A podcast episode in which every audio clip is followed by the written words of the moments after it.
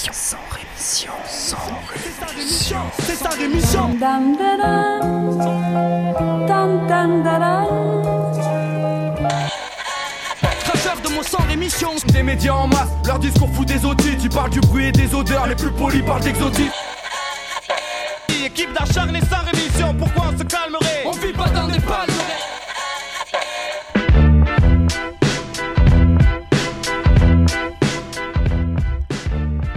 Bonjour à toutes et bonjour à tous, auditrices, auditeurs, et bienvenue dans ce 18e numéro de Sans Rémission. Sans Rémission, une émission donc où j'essaye à ma manière de vous proposer un point de vue tout à fait euh, subjectif sur l'actualité du monde entier. Sauf quand je suis en vacances, comme c'était le cas la semaine dernière, et en même temps, il faut bien que je me repose de temps en temps avec toutes les saloperies dont je vous parle chaque semaine. Cette semaine, on ira aux Maldives, en Corée du Nord, au Brésil et en Afrique du Sud, et après ce petit tour du monde, retour en France pour parler nucléaire, pollution en Outre-mer ou encore agriculture. Mais avant de parler de toutes ces choses très intéressantes, eh bien, il y a tout un tas de sujets dont je n'aurai pas le temps de vous parler, ou des sujets que vous pourriez retrouver partout ailleurs. Donc aujourd'hui, je ne vous parlerai pas des policiers mis en cause dans l'affaire Théo. Souvenez-vous, c'était il y a quasiment un an, jour pour jour, où des policiers introduisaient entre autres leur matraque dans l'anus de Théo.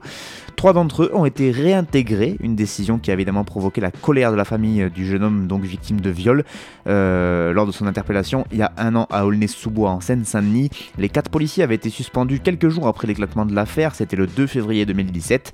Si le fonctionnaire qui a, été mis en examen pour viol reste lui suspendu, les, les trois autres qui sont inculpés seulement de violence volontaire en réunion ont donc été réintégrés. La police française. Pas un mot non plus sur Darmanin et le parquet de Paris qui a rouvert une enquête sur une accusation de viol qui vise donc le ministre des Comptes publics euh, donc de la République en marche pour des faits présumés datant de 2009, 2009 des faits que l'intéressé conteste catégoriquement évidemment. Une première plainte avait été classée sans suite.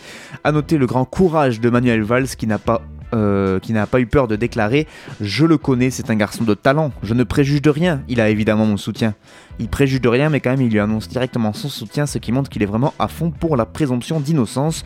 Ou alors qu'il n'a pas de race et que c'est un suppôt du système patri patriarcal, je vous laisse choisir entre les deux propositions. Je ne vous parlerai pas non plus de ce chiffre, 200 milliards d'euros, ça fait du pognon.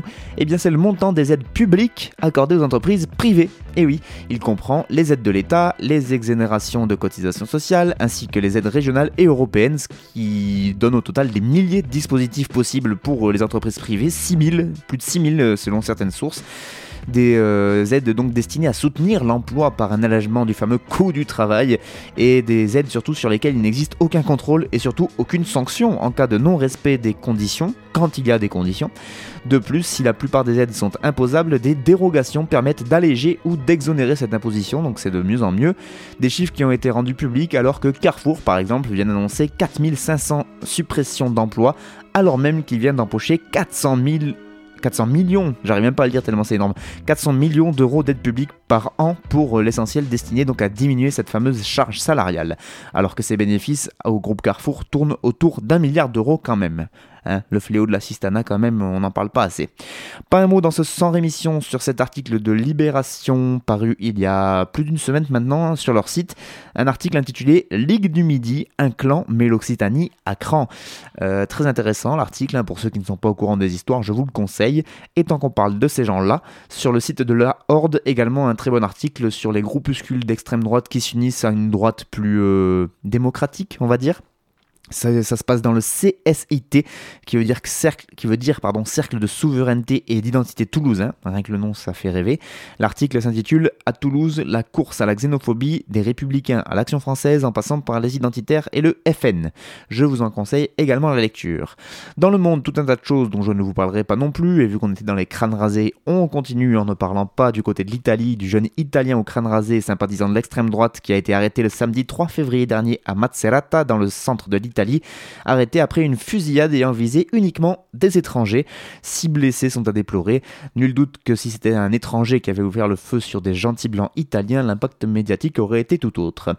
Pas un mot non plus sur Israël qui a commencé dimanche dernier à délivrer ses avis d'expulsion aux étrangers en situation irrégulière qu'il veut voir partir.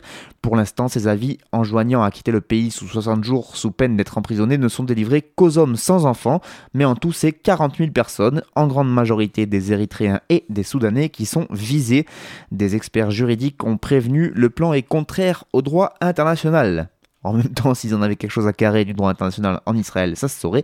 On a en effet appris que le Premier ministre Benjamin Netanyahou a annoncé la régularisation rétroactive d'une colonie sauvage en Cisjordanie occupée, une décision qui a été prise suite au meurtre le mois dernier d'un rabbin israélien qui résidait sur place. Euh, comme s'ils avaient besoin d'un motif quelconque pour légaliser des colonies sauvages. Pas un mot non plus sur les morts en Méditerranée qui continuent à flotter dans l'indifférence générale. Selon l'OIM, l'Organisation internationale pour les migrations, au moins 90 migrants, en grande majorité pakistanais, pourraient avoir péri le vendredi 2 février dernier dans le naufrage de leur bateau au large des côtes libyennes. Seules 3 personnes ont survécu au drame. Et le samedi suivant, près d'une vingtaine de migrants d'origine subsaharienne cette fois ont également été retrouvés morts. Les corps de ces personnes ont été repêchés en mer samedi par les patrouilles marocaines. Et je ne parlerai pas non plus dans ce sans rémission de l'Allemagne qui est confrontée actuellement à un conflit social euh, inhabituellement dur dans un secteur pourtant stratégique euh, qui est la métallurgie. Après des grèves d'avertissement de quelques heures seulement le mois dernier, le syndicat IG Metal a lancé des grèves de 24 heures auxquelles 500 000 personnes vont sûrement participer au total dans l'ensemble du pays. Ce sont donc c'est un mouvement euh, de grève euh, assez impressionnant depuis euh, quelques années. Enfin, pas un mot sur Amazon qui a annoncé avoir déposé le brevet d'un bracelet qui surveille ses employés travail.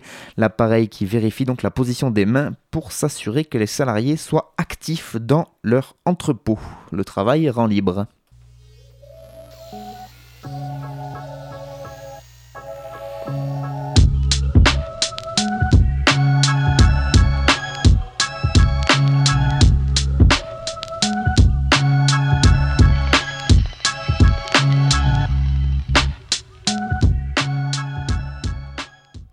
Commence les informations internationales avec les Maldives, plus connues pour ses paysages de cartes postales que pour son actualité politique. Et pourtant, donc, aux Maldives, la situation politique se crispe depuis quelques jours. Dernier épisode en date, le Parlement qui a annoncé le samedi 3 février dernier sa fermeture donc, du Parlement et a fait savoir que la session qui avait été prévu ben, lundi dernier n'aurait pas lieu.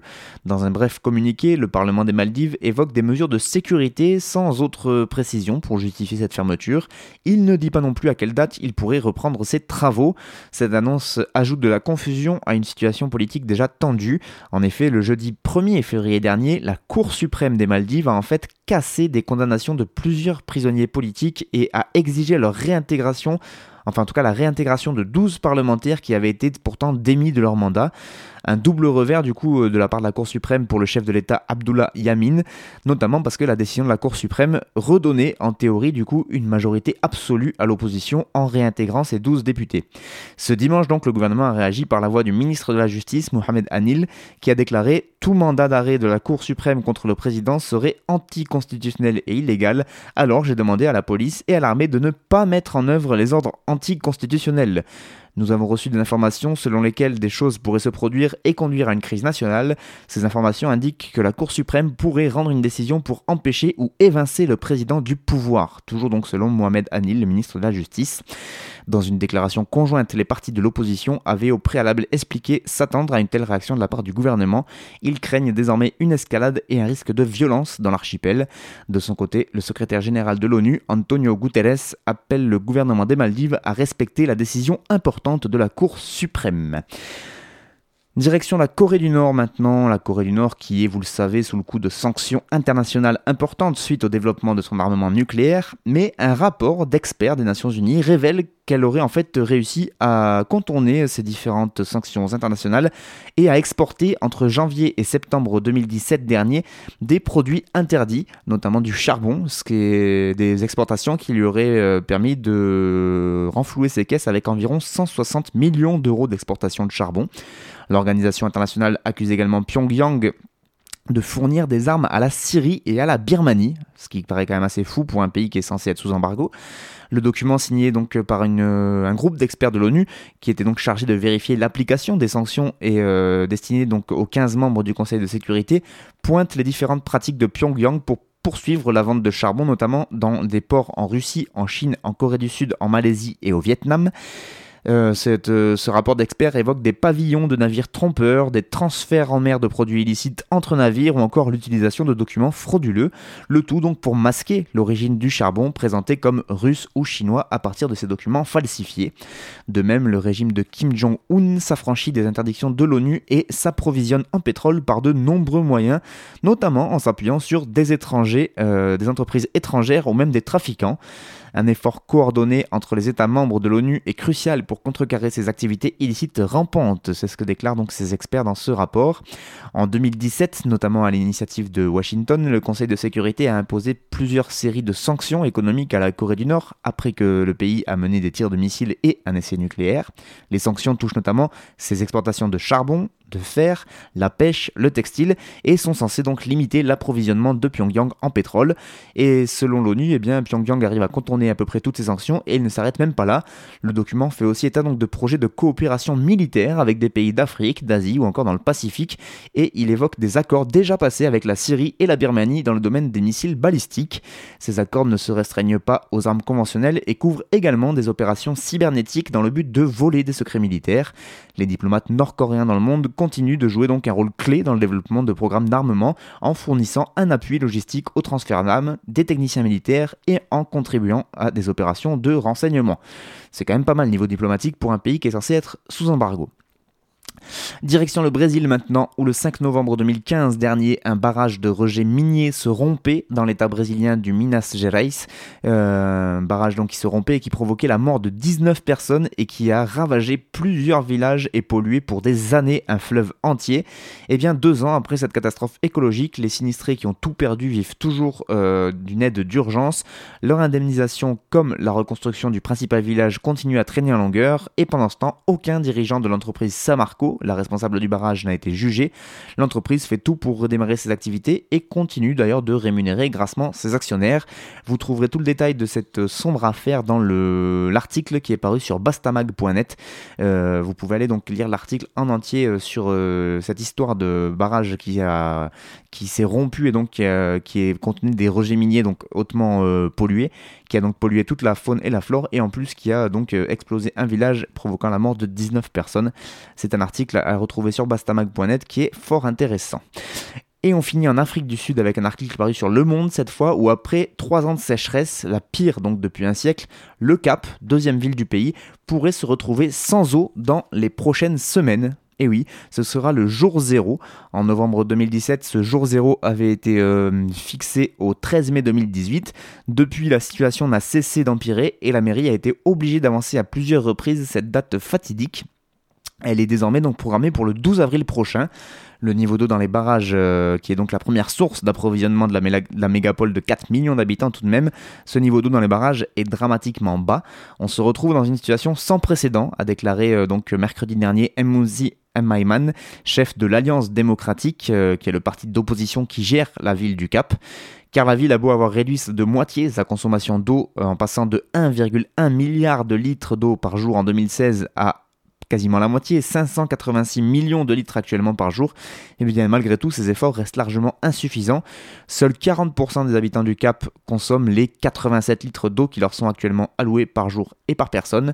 Pour tenter d'éviter le scénario catastrophe, la municipalité a notamment lancé des forages dans des nappes aquifères et ordonné donc aux Captoniens, les habitants de la, ville du Cap, euh, leur a ordonné donc de réduire encore de 40% leur consommation d'eau donc à compter du 1er février, donc à partir du 1er février, depuis le 1er février dernier, pardon, euh, il leur est alloué 50 litres par jour et par personne de flotte, l'équivalent d'une douche d'environ 3 minutes.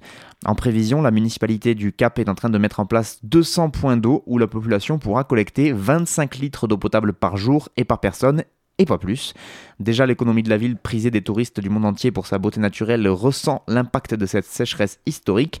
Le centre-ville du Cap pourrait échapper à la coupure totale d'approvisionnement en eau afin de ne pas trop pénaliser l'activité économique, mais l'impact financier de cette crise d'un nouveau genre reste encore à déterminer.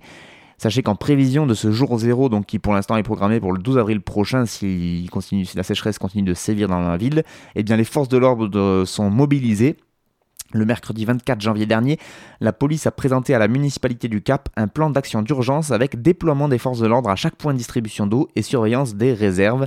La question qui me taraude, c'est comment éviter l'anarchie quand le jour zéro va arriver? C'est ce que déclare Hélène Zil, une dirigeante de la province du Cap occidental.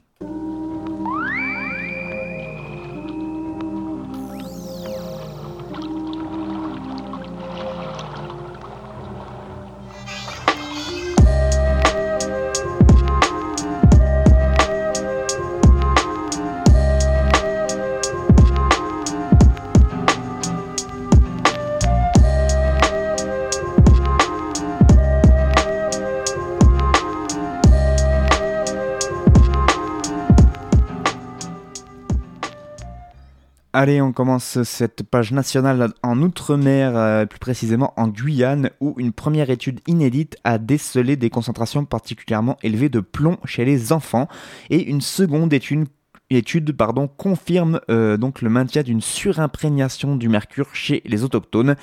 On suspectait une imprégnation élevée au mercure en Guyane, indiquait Audrey Andrieux de la cellule interrégionale d'épidémiologie lors de la restitution publique d'une enquête inédite sur la contamination au plomb en Guyane. Cette étude intitulée Guyaplomb a été menée de 2015 à 2017 sur près de 600 jeunes guyanais de moins de 6 ans et a donc confirmé cette crainte. Avec 22,8 microgrammes de plomb par litre de sang en Guyane, la moyenne géométrique est plus élevée que la moyenne nationale, qui est de 15 microgrammes par litre de plomb. Euh, elle est même plus élevée qu'en Martinique avec 19 microgrammes et en Guadeloupe avec 20 microgrammes. Les principaux cas euh, répertoriés, les garçons et les enfants qui sont euh, sous la CMU, donc la couverture maladie universelle, et sur le littoral guyanais. Néanmoins, à Camopi et Troisseau, euh, des villages amérindiens qui se trouvent sur le fleuve Oyapoc, qui est frontalier avec le Brésil, là aussi les taux sont très élevés. À Camopi notamment, 16 enfants sur les 20 qui ont été prélevés ont une plombémie supérieure à 50 microgrammes de plomb par litre de sang. Le plomb qui est euh, évidemment très toxique pour l'organisme, hein, même à de faibles concentrations, et qui peut être notamment à l'origine euh, du saturnisme. Cette maladie qui est particulièrement nocive chez les jeunes avec des effets neurologiques, rénaux ou encore hématologiques. Le seuil de déclaration obligatoire auprès des organismes médicaux est de 50 microgrammes par litre de sang. Donc euh, là, pour les 16 enfants sur 20 à Camopi, eh bien, le seuil est dépassé mais il ne s'agit que d'un seuil d'intervention. Des concentrations bien plus faibles sont largement répandues et restent délétères, en particulier chez les enfants. C'est ce que déclare l'INSERM sur son site. De son côté, euh, donc la CIR, la cellule interrégionale d'épidémiologie, a précisé que les causes de cette intoxication étendue sont encore en cours d'étude, mais de fortes suspicions pèsent sur une cause alimentaire. Évidemment, une autre étude épidémiologique a confirmé le maintien de la forte surimprégnation du mercure chez les autochtones du Haut-Maroni, zone du parc amazonien de Guyane, qui vivent à plusieurs heures de pirogue et d'avion du littoral. En 2012, le taux d'imprégnation était considérable pour plus de la moitié de la population du Haut-Maroni, selon le docteur Rémi Pignou, qui est en charge de l'étude menée de 2012 à 2017. Aujourd'hui, selon lui, sur les 300 femmes enceintes et des jeunes enfants suivis, 87% des femmes présentent un risque au niveau fœtal, pouvant engendrer des malformations définitives, et 40% des enfants sont contaminés à plus de 5 microgrammes par litre de sang, soit le seuil à ne pas dépasser selon l'OMS. La contamination in utero des enfants est la plus préoccupante d'après les différentes études menées par euh, Rémi Pignou, donc le médecin qui s'est occupé de faire euh, les prélèvements de 2012 à 2017. Si ces chiffres restent préoccupants, ils relèvent, ils relèvent, ils révèlent, je vais y arriver, ils révèlent toutefois une diminution quand même du nombre de personnes intoxiquées par rapport aux années 90, une baisse qui s'expliquerait selon le médecin par l'adoption de meilleurs usages alimentaires, c'est-à-dire en fait pour là-bas une moindre consommation de poissons du fleuve qui sont contaminés par le mercure. Eh ben oui, le principal vecteur entre le mercure et les assiettes des populations autochtones, eh bien c'est l'orpaillage. Depuis plusieurs décennies, l'utilisation du mercure euh, dans les activités d'orpaillage en Guyane a entraîner une contamination importante et répétée de l'environnement et donc de la flotte, euh, où les poissons évidemment vivent. Le mercure qui pénètre dans les milieux aquatiques est converti en méthylmercure qui est avalé par les poissons, en particulier les espèces de poissons prédateurs qui sont eux-mêmes consommés par l'homme, raison pour laquelle les autorités sanitaires de Guyane recommandent aux femmes enceintes de ne plus consommer de poissons, alors même qu'il s'agit évidemment de la principale source de leur alimentation. Et eh bien oui, plutôt que d'interdire les pratiques polluantes de leur paillage, c'est quand même plus facile de conseiller aux mères de ne plus manger de poissons. Logique. Et puisqu'on est en Guyane, juste un petit mot pour finir, parce qu'on a appris aussi qu'un squat avait été démoli dans le quartier Olisette à Cayenne. Quatre familles ont été expulsées et se sont retrouvées sur le trottoir, une opération qui a été largement médiatisée et qui euh, montre la volonté de la municipalité de Cayenne de réduire considérablement le nombre d'habitations illégales euh, dans la capitale de la Guyane. Cette destruction a été programmée donc par la municipalité de Cayenne après de nombreuses plaintes de riverains, mais il y a une très très bonne analyse sur le site squat.net, squat.net de cette opération et de la situation en général en Guyane de ces habitations illégales, souvent habitées par des gens sans papier. C'est assez dramatique ce qui est en train de se passer là-bas et je vous conseille fortement donc d'aller lire cet article sur le site squat.net. On continue avec la publication d'un bouquin qui pose la question La France est-elle menacée par son parc nucléaire? Bon, la réponse est assez facile à trouver. Oui, selon ses auteurs Thierry Gadot et Hugues Demeude, donc qui viennent de publier euh, ce livre qui s'appelle Nucléaire danger immédiat. Ça fait peur. Pour les deux enquêteurs, donc la centrale du Tricastin dans la Drôme, avec son réacteur 1, est la pire centrale du pays. Ils nous disent dans ce livre que ce réacteur cumule tous les problèmes, défauts sous revêtement, absence de marge à la rupture et dépassement des prévisions de fragilisation à 40 ans. Ils affirment également que le président de l'ASN, de l'autorité de sûreté du nucléaire, leur a dit qu'en cas de séisme fort, on pourrait aller vers une situation avec quatre réacteurs simultanés en fusion, ce qui ressemblerait potentiellement à un accident de type Fukushima on est rassuré. Et un risque que n'ignore pas EDF, en effet, fin septembre dernier, l'opérateur, je vous l'avais dit, a mis provisoirement à l'arrêt les quatre réacteurs de la centrale du Tricastin, et une opération qui a duré deux mois, qui devait leur donner le temps de renforcer une courte portion de la digue située au nord de la centrale en bordure du canal de Donzère-Mondragon, et qui avait donc pour objectif de faire face à un éventuel risque sismique. En effet, la centrale est en contrebas du canal, 6 mètres en dessous du plan d'eau, c'est ce que rappellent Thierry Gado et Hugues de Meute dans leur livre le nucléaire est toujours aussi rassurant.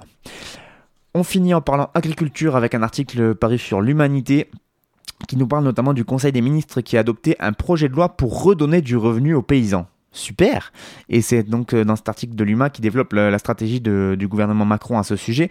Ce projet de loi qui fait suite aux états généraux de l'alimentation qui se sont déroulés durant l'automne 2017 et qui, euh, donc, ce projet de loi redonner du revenu aux paysans sera soumis au Parlement prochainement.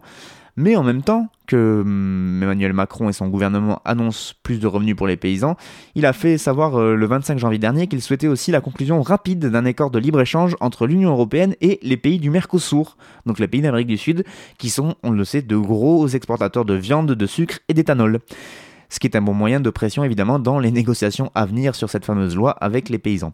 Officiellement, le but de ce texte, donc euh, qui va arriver au Parlement, serait de corriger les excès de la loi de modernisation économique qui avait été votée sous le gouvernement Fillon en 2008. L'État pourrait donner de nouvelles armes aux distributeurs. Le projet de loi prévoit notamment une incitation des agriculteurs à se regrouper en organisation de producteurs pour tenter de négocier de meilleurs prix avec leurs clients de l'aval, en créant ainsi un rapport de force dans la négociation via la concentration de l'offre en volume. Faire mine de croire que cela fera remonter les prix revient à occulter le fait que la concurrence est libre dans l'Union européenne.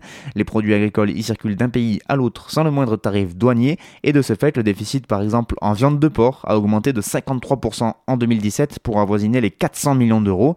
Les grandes surfaces et les charcuteries industrielles ont apporté beaucoup de viande désossée, tandis que le kilo de carcasse payé aux éleveurs français a lui baissé de 25% en quelques mois du fait de ces importations à bas prix, évidemment. À la veille de la présentation de ce projet de loi en Conseil des ministres à Paris, on apprenait que la discussion donc avait repris à Bruxelles pour tenter de conclure dans ce mois de février un accord de libre-échange entre l'Union européenne et les pays du Mercosur pour le moment, l'offre européenne propose d'importer d'Amérique du Sud 70 000 tonnes de viande bovine désossée, 600 000 tonnes d'éthanol et 100 000 tonnes de sucre de plus par an, et ce sans le moindre droit de douane.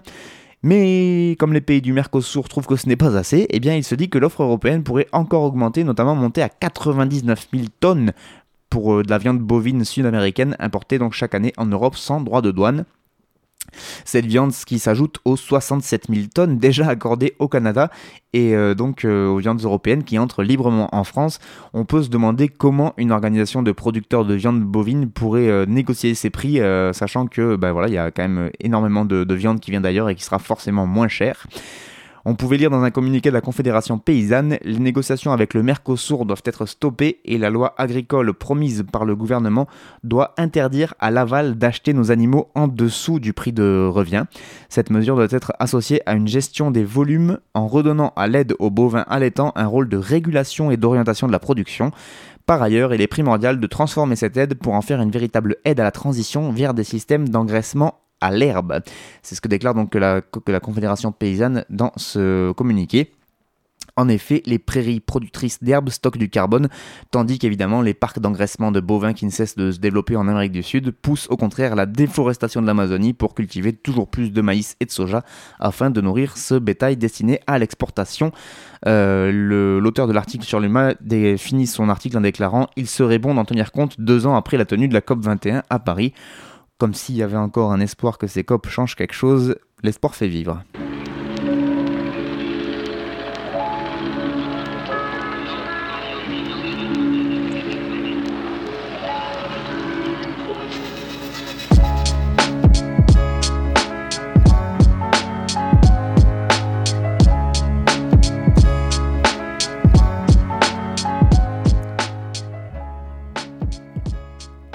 La fin de ce 100 rémission pour cette semaine. Merci beaucoup à vous de l'avoir suivi. Au niveau des pauses musicales, vous avez pu écouter Money Days. Money Days, un beatmaker euh, de la banlieue parisienne et qui donc euh, nous propose euh, un nouvel opus des cassettes Sunday. C'est en fait il sort des petits extraits, des petits morceaux instrumentaux tous les dimanches. et donc là pour cette série là, il s'est basé sur des films américains classiques. Voilà donc vous tapez Money Days cassette Sundays et vous devriez euh, trouver sans problème si ces petites pauses musicales vous ont plu.